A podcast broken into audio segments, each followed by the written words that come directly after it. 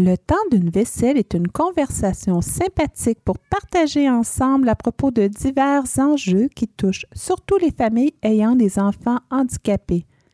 Cette série de sept balados vous permettra, le temps d'une vaisselle, de vous questionner, de rire, d'apprendre, mais surtout de jeter un regard intimiste sur cet univers tellement inspirant.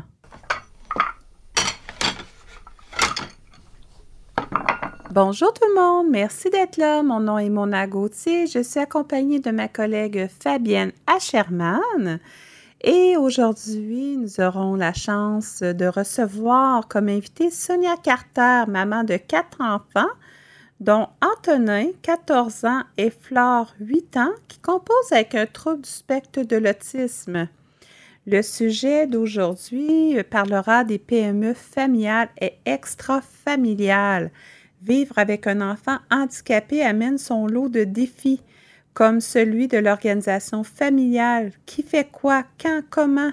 Chaque situation familiale étant unique, il faudra composer avec notre réalité personnelle, familiale, extra-familiale.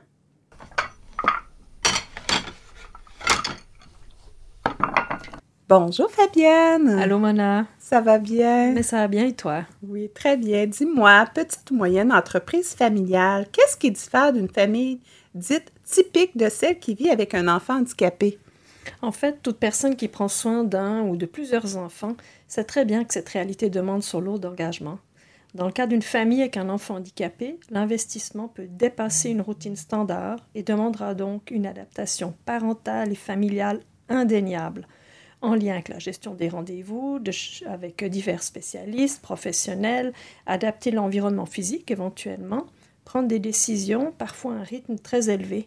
Ce qui ne change pas, ce sont des réponses uniques, des organisations uniques pour chaque famille, qui est par essence unique. Hmm. Alors, quand on dit PME familiale, cela signifie mettre en place une organisation? Ah oui, tout à fait. Et ça dans l'idée de ne pas se laisser submerger par les événements. Et qui dit organisation ne euh, dit pas nécessairement même type d'organisation. L'éducation, le vécu, les croyances, le style de fonctionnement, d'apprentissage et la santé globale de chaque parent sont autant de facteurs qui vont déterminer le style familial. Chaque parent a sa façon de fonctionner, par exemple. Il pourrait profiter de ses talents, mais il aura aussi à composer avec ses défis.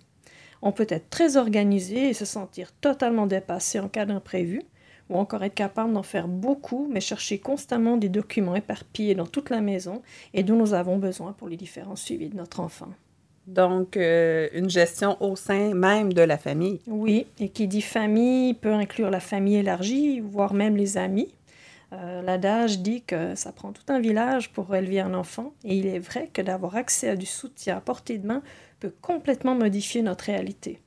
Par exemple, un grand-parent disponible pour transporter des frères et des sœurs à leur activité parascolaire, avoir un ami qui cuisine une portion doublée de lasagne pour nous l'offrir, ou encore un frère ou une sœur du papa ou de la maman qui peut accompagner le parent lors d'un rendez-vous médical en pédiatrie, par exemple, à deux heures de route de la maison, sont autant de gestes soutenants pour la famille. Alors, on n'a qu'à attendre que le monde nous aide? Ben, penser comme ça, c'est un beau risque à prendre. Comment nos proches pourraient-ils savoir ou connaître nos besoins si nous ne les exprimons pas? Ben, tu vois, ça, me fait penser un petit peu à, l'exemple de quand on fait la vaisselle, puis on se met à brasser la vaisselle fort dans, dans l'idée que peut-être que notre ado qui est assis sur le divan en train mm-hmm. d'écouter la télé ou encore notre mari qui lit son journal, ben ils vont bien comprendre mon message. Donc, moi, ça me fait beaucoup penser à ça, mais c'est là l'importance justement de bien nommer euh, nos besoins, euh, que ce soit nos enfants, les tâches qu'on a besoin euh, d'aide. c'est important de bien les nommer, qu'ils les comprennent, l'impact que ça a, leur aide vers la famille. Tout à fait. C'est vraiment le défi, c'est de nommer justement les besoins qu'on a ou le besoin d'aide qu'on a. Mais d'ailleurs, c'est un défi humain hein, qui s'observe facilement. C'est celui de demander, d'oser demander de l'aide. Beaucoup de, beaucoup de gens ont de la difficulté à demander de l'aide. J'ai entendu un jour quelqu'un qui mentionnait que ça fait du bien euh, d'aider. Alors pourquoi refuser euh, ce plaisir à quelqu'un qui pourrait ou qui voudrait à son tour euh, nous aider? Ça demande aussi à accepter que la personne à qui on demande de l'aide puisse dire oui, mais puisse dire non aussi. Donc dans ce cas-là, on n'hésite pas, on ne s'arrête pas sur le refus, on cherche une autre personne qui pourra répondre à notre besoin.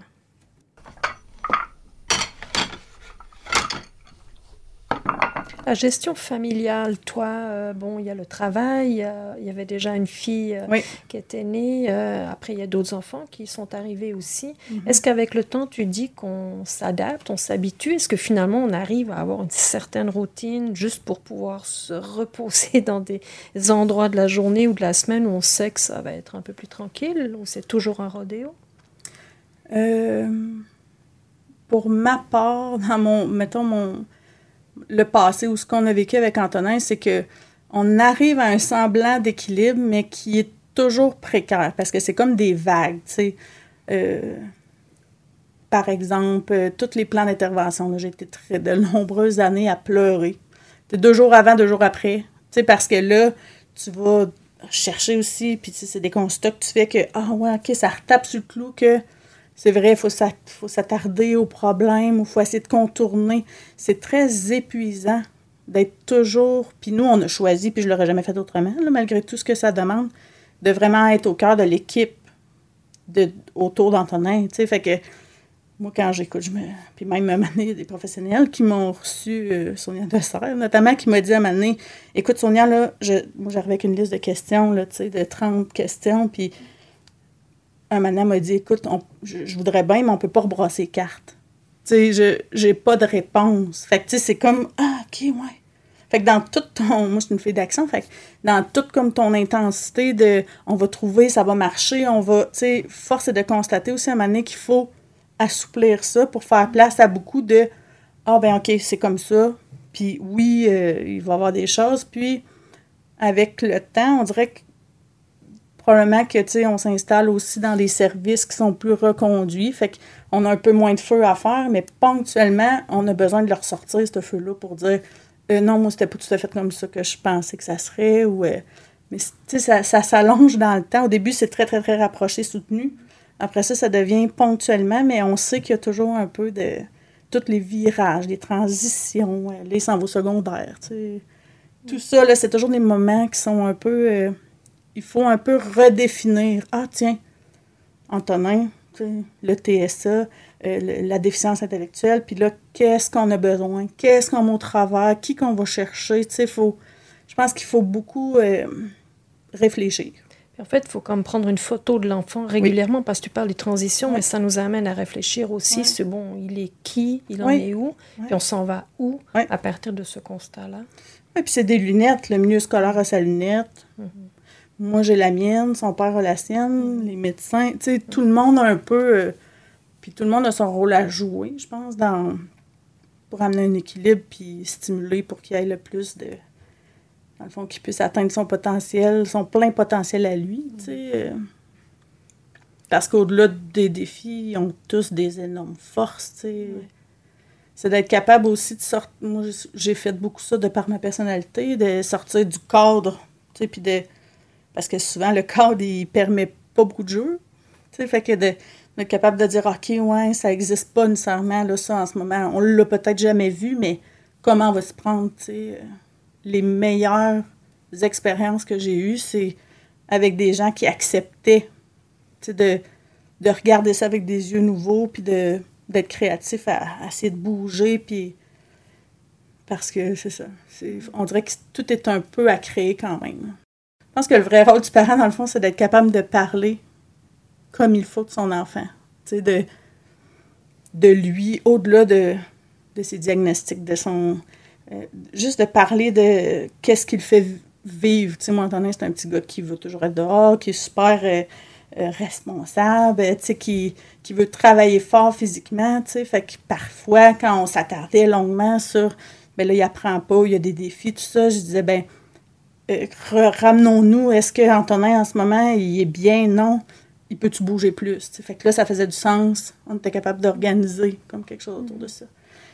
Est-ce que ça demande à la famille ou la gestion familiale, est-ce que ça demande à s'adapter beaucoup autour d'Antonin, par exemple? Est-ce que toi, par rapport à ton travail, au fait que tu sois, bon, tu es une femme, une conjointe, une maman, euh, tu as des intérêts, des loisirs, euh, c'est vrai aussi pour ton conjoint, bon, mm-hmm. il y avait la sœur, ensuite les frères. Est-ce que ça demande à ce que la gestion familiale euh, mette Antonin au cœur de la famille? Tout à fait. Oui, parce que c'est sûr que, tu sais, Antonin, on, des fois, on se questionne, tu sais. Mais en même temps, c'est pas, euh, pas une fatalité, en ce sens que, à partir du moment où tu fais ce virage-là, euh, nous, on aurait probablement été deux professionnels qui auraient été euh, peut-être même appelés à, à travailler à l'étranger. On était sur une communauté autochtone. On aimait beaucoup ça, ce rythme-là.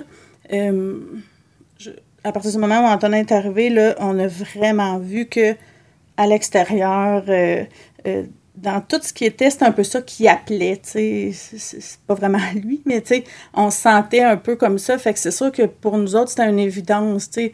Je me rappelle, euh, Roman était, on, était dans un camping, puis Antonin voulait suivre, puis là, on était sur une rue qui était quand même passante, puis Antonin, avait de la taxi, là, quand même à la marche, fait que il était pas super sécure, puis là, il voulait suivre sa soeur, puis là, nous, on, on avait peur, tu sais, on se disait, mais comment on va faire pour vivre, tu sais, bien dans ce contexte-là. Fait qu'on dirait qu'il y avait comme une incohérence qui s'est installée. Fait que oui, tu sais, là, à ce moment-là, on s'est dit, il faut euh, juste s'arranger pour être bien, sécure, euh, euh, en paix, tu sais, ralentir le rythme, tout ça. Puis ça nous a un peu servi parce que, même si ça nous a pris peut-être un, peu d'acceptation, ultimement, ça pouvait juste être comme ça parce que on a quatre enfants, on est une famille, tu sais, on n'a pas la même vie que mes collègues, par exemple, ont avec. Euh, on sort beaucoup moins à l'extérieur, euh, on fait pas garder, euh, nos enfants sont avec nous l'été. Fait que on a beaucoup, beaucoup ralenti. C'est comme nécessaire. Des fois, je me dis, ah, ça répète autrement, tu sais. Moi, je suis quelqu'un qui, qui, aime ça beaucoup sortir, tout ça, mais c'est, on dirait que je m'actualise ailleurs. Mm-hmm. La sollicitude, ça se manifesterait comment? Ce serait quoi pour toi? Euh? Des petites choses. C'est sûr, avec le scolaire, c'est un peu plus facile que j'en parle parce que moi, dans ma propre pratique, j'ai beaucoup ajusté de choses, justement, mais ne serait-ce que d'arriver avec un plan d'intervention vide. Et puis de dire euh, parlez-moi de votre enfant, dites-moi euh, où est-ce qu'il en est, est-ce qu'il est heureux, est-ce qu'il vous parle de l'école, est-ce que comment ça se manifeste, parlez-moi de lui, comment vous voyez ça, puis maintenant, qu'est-ce que vous voulez le plus pour lui en ce moment? moi, je fais beaucoup ça avec les, familles, les parents. où est-ce que vous le voyez dans cinq ans? Qu'est-ce que vous voulez qu'il fasse? OK, fait que là, on va essayer de faire maintenant un rebours. Ah, bon, ben, euh, qu'est-ce qu'il a besoin en ce moment de développer pour que éventuellement vous, vous puissiez le voir vivre? Parce que, tu sais, les, les, enfants, les élèves sont de passage dans nos classes, mais ultimement, c'est un peu toujours ça qu'on veut. Tu sais, qu'est-ce qu'on peut mettre puis ça part des parents qui les connaissent bien, puis qui ont un idéal. Puis quand ils n'en ont pas, mais ça permet d'allumer une petite lumière, là, puis de dire, ben il faut que vous réfléchissiez à ça. C'est vous autres qui allez porter le projet, là. Donc, de la considération. Oui, puis de la... De, de, de, cette confiance-là que les parents, peu importe où ils sont, euh, ils sont capables de, porter puis d'avoir une vision. Mais dans le système, c'est qu'on est tellement, on agit tellement en experts qui disons aux parents quoi faire, qui n'ont jamais été un peu comme mobilisés à se dire Hey, mais puis moi, qu'est-ce que comment qu'est-ce que je pourrais faire, comment je pourrais le vivre dans ces loisirs, dans ces.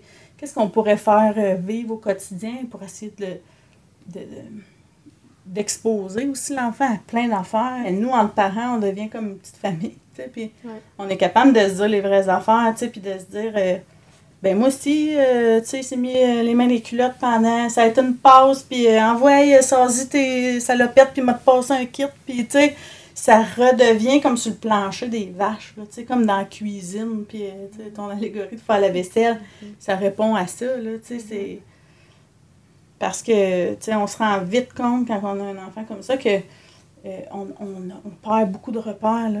Qui qui est comme moi? Tu sais, fait que ça perd le sens aussi de Ah, c'est tu même, faudrait. Tu sais, on est toujours dans le doute, tu sais. Ah, mais les autres familles font ça comment? même un moment donné, je l'ai posé à certaines amies. Ouais, mais là, moi, j'ai perdu le cadre de c'est quoi une famille normale, là? Mettons, qu'est-ce que vous faites, vous autres? euh, comment vous faites ça? Puis, ah, ouais, tu sais, on dirait qu'il y a tellement à m'amener quelque chose qui s'installe, il faut recréer des repères, puis, tu sais, je pense qu'on peut pas le faire seul, là. Tu faut le faire avec des gens qui. Tu sais, moi, ça m'a beaucoup apaisé, en tout cas, tu sais, de me dire, ah oui, ok, c'est vrai, là, ça va passer, ou. euh, tu sais, euh, c'est c'est ce qui m'a permis, moi, en tout cas, de, de retrouver beaucoup de pouvoir, je pense. Tu dans- d'accepter que ta famille fonctionne comme ça. C'est ça, C'est ça ta couleur. exact. Un moment donné, tu l'abandonnes, l'idée, en cours de route. Là. Je, je me plais à dire que je n'ai aucun orgueil. Ça fait tellement longtemps qu'il est disparu. Tu sais, dans le sens que j'ai tellement eu à, à être dans un contexte où, euh, ben non, ça marchait pas. Ben non, j'ai comme perdu le- l'espèce de... Ça a l'air un peu pathétique, mais tu sais, c'est- c'est pas... j'ai perdu, l'illusion, tu sais, de, de la perfection, puis de... de, de, de- tu sais, on dirait que tout se jouait ailleurs. C'était plus de, dans la création, justement, dans qu'est-ce qu'on peut faire autrement, Mhm, qu'est-ce qu'on... mhm. c'est- le but, c'est pas de rejoindre le peloton de tête, là. Non, c'est ça. Puis c'est pas qu'est-ce que je peux mettre en- pour que tout le monde soit meilleur. Tu sais, moi, c'est plus... Puis c'est pas d'être dans une normalité, Pas c'est de toi de continuer à cultiver euh, ta couleur en fait. Ah ouais. c'est ça. Ah ouais, puis de créer des, justement, des choses qui... Ouais. Qui font du sens. Ouais. Qui... Ouais. Ouais, même si ça n'a jamais existé, tu sais. Même si ça... C'est quelque chose qu'on n'aurait pas pensé, tu sais. Puis ça a été une chance, à quelque part, parce que ça, ça transparaît dans plein d'autres sphères. Dans mon travail, dans mon... Tu sais, j'ai- moi, j'ai eu la chance d'avoir un travail qui, qui me stimulait vraiment, tu fait que... C'est un peu tout ça, maintenant. on, on le voit, là, le, la plus-value. On peut jamais dire, ah oui, je suis contente d'avoir un enfant. Tu sais, Mm, on- je pourrais jamais dire ça, mais je pourrais dire que malgré tout, ça l'a forgé la personne. Ouais. T'es heureuse de, dans l'ensemble de l'œuvre. Oui. Ouais. Oui, oui. Puis je suis confortable. Ouais. Des fois, je, je- je- j'aimerais ça être plus reposée. Ouais. Mais ça, ça va avec mon TDAH. Ça, ça va avec d'autres choses aussi. je me reposerai. Je me reposer dans une autre vie. là. Ça aussi, c'est un deuil que j'ai fait. Là. Ouais. Ouais. Mais c'est sûr que la fatigue qui s'installe au fil du temps, tu sais, c'est plus ça. C'est comme un épuisement, un peu comme ça. Ouais, D'être ouais. tanné. De... Ouais. Ouais. Puis tu sais, moi, quand j'étais vraiment fatiguée, plus fatiguée que fatiguée, là, je disais toujours à mon médecin, je disais, mais c'est quand que je le sais là, que là, je suis trop... Parce que je suis tout le temps fatiguée. Tu sais, Hmm. Tu sais, c'est comme C'est une... quoi la limite, là? Ouais. Ouais. Tu sais, puis moi, je suis pas capable de la mettre parce que j'ai trop de choses à faire, tu sais. Fait que c'est quand que, tu sais, je... C'est quand que trop fatigué, là, c'est c'est vraiment trop, trop, tu sais. Ouais. C'est toujours une ligne qui est dans le rouge, anyway, là. Tu sais, je, je pourrais pas... euh, Fait c'est d'apprendre à vivre avec cet état-là de, de surmenage, je pense. Puis de moduler, tu sais. C'est pour ça que nous autres, on peut pas être impliqués... euh, Mhm. c'est de faire le deuil que mes enfants ils joueront pas au hockey. Là. Parce que moi, me lever à 7 heures, puis 6 heures, 7 sur 7, puis faire des. C'est impossible. Tu sais, ça va entraîner un déséquilibre là, tu sais, dans notre famille. On- Fait que, Un autre rythme, ouais. oui, oui, vraiment.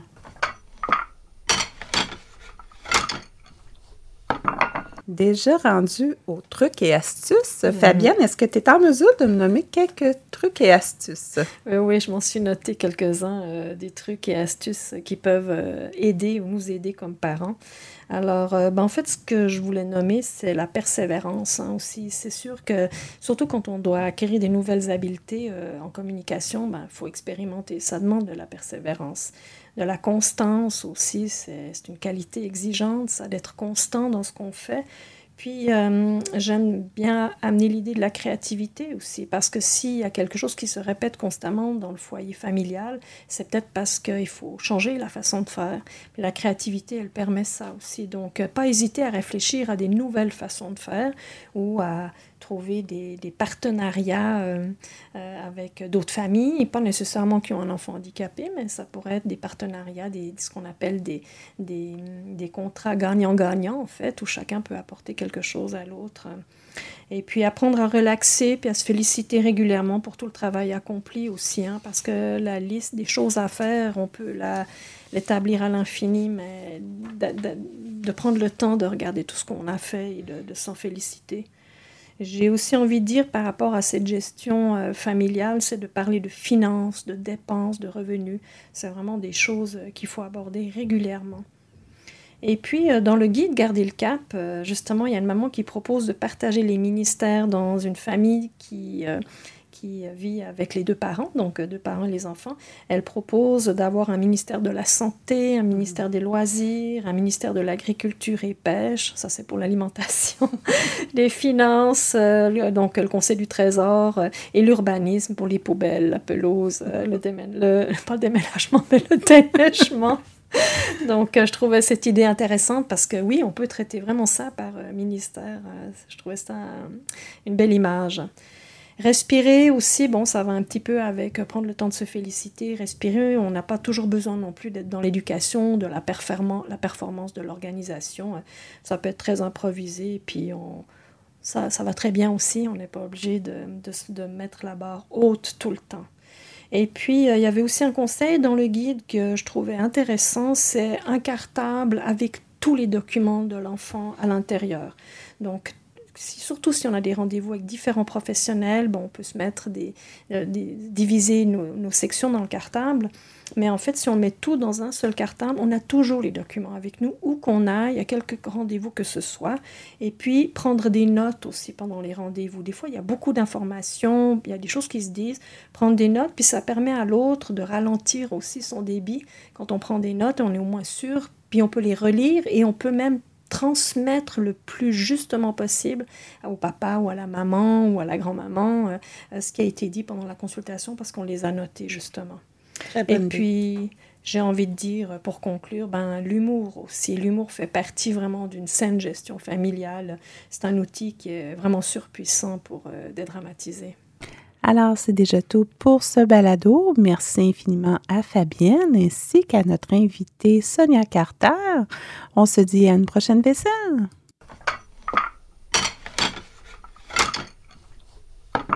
Pour de plus amples renseignements, nous vous invitons sur notre site web au www.gardelcap.ca. Un merci spécial à notre partenaire financier, le CIUS de la Mauricie et du Centre du Québec. Merci également à Fabienne Acherman, traductrice d'idées, ainsi que Frédéric Jean du Cancre Pédagogue pour votre accompagnement dans cette belle aventure.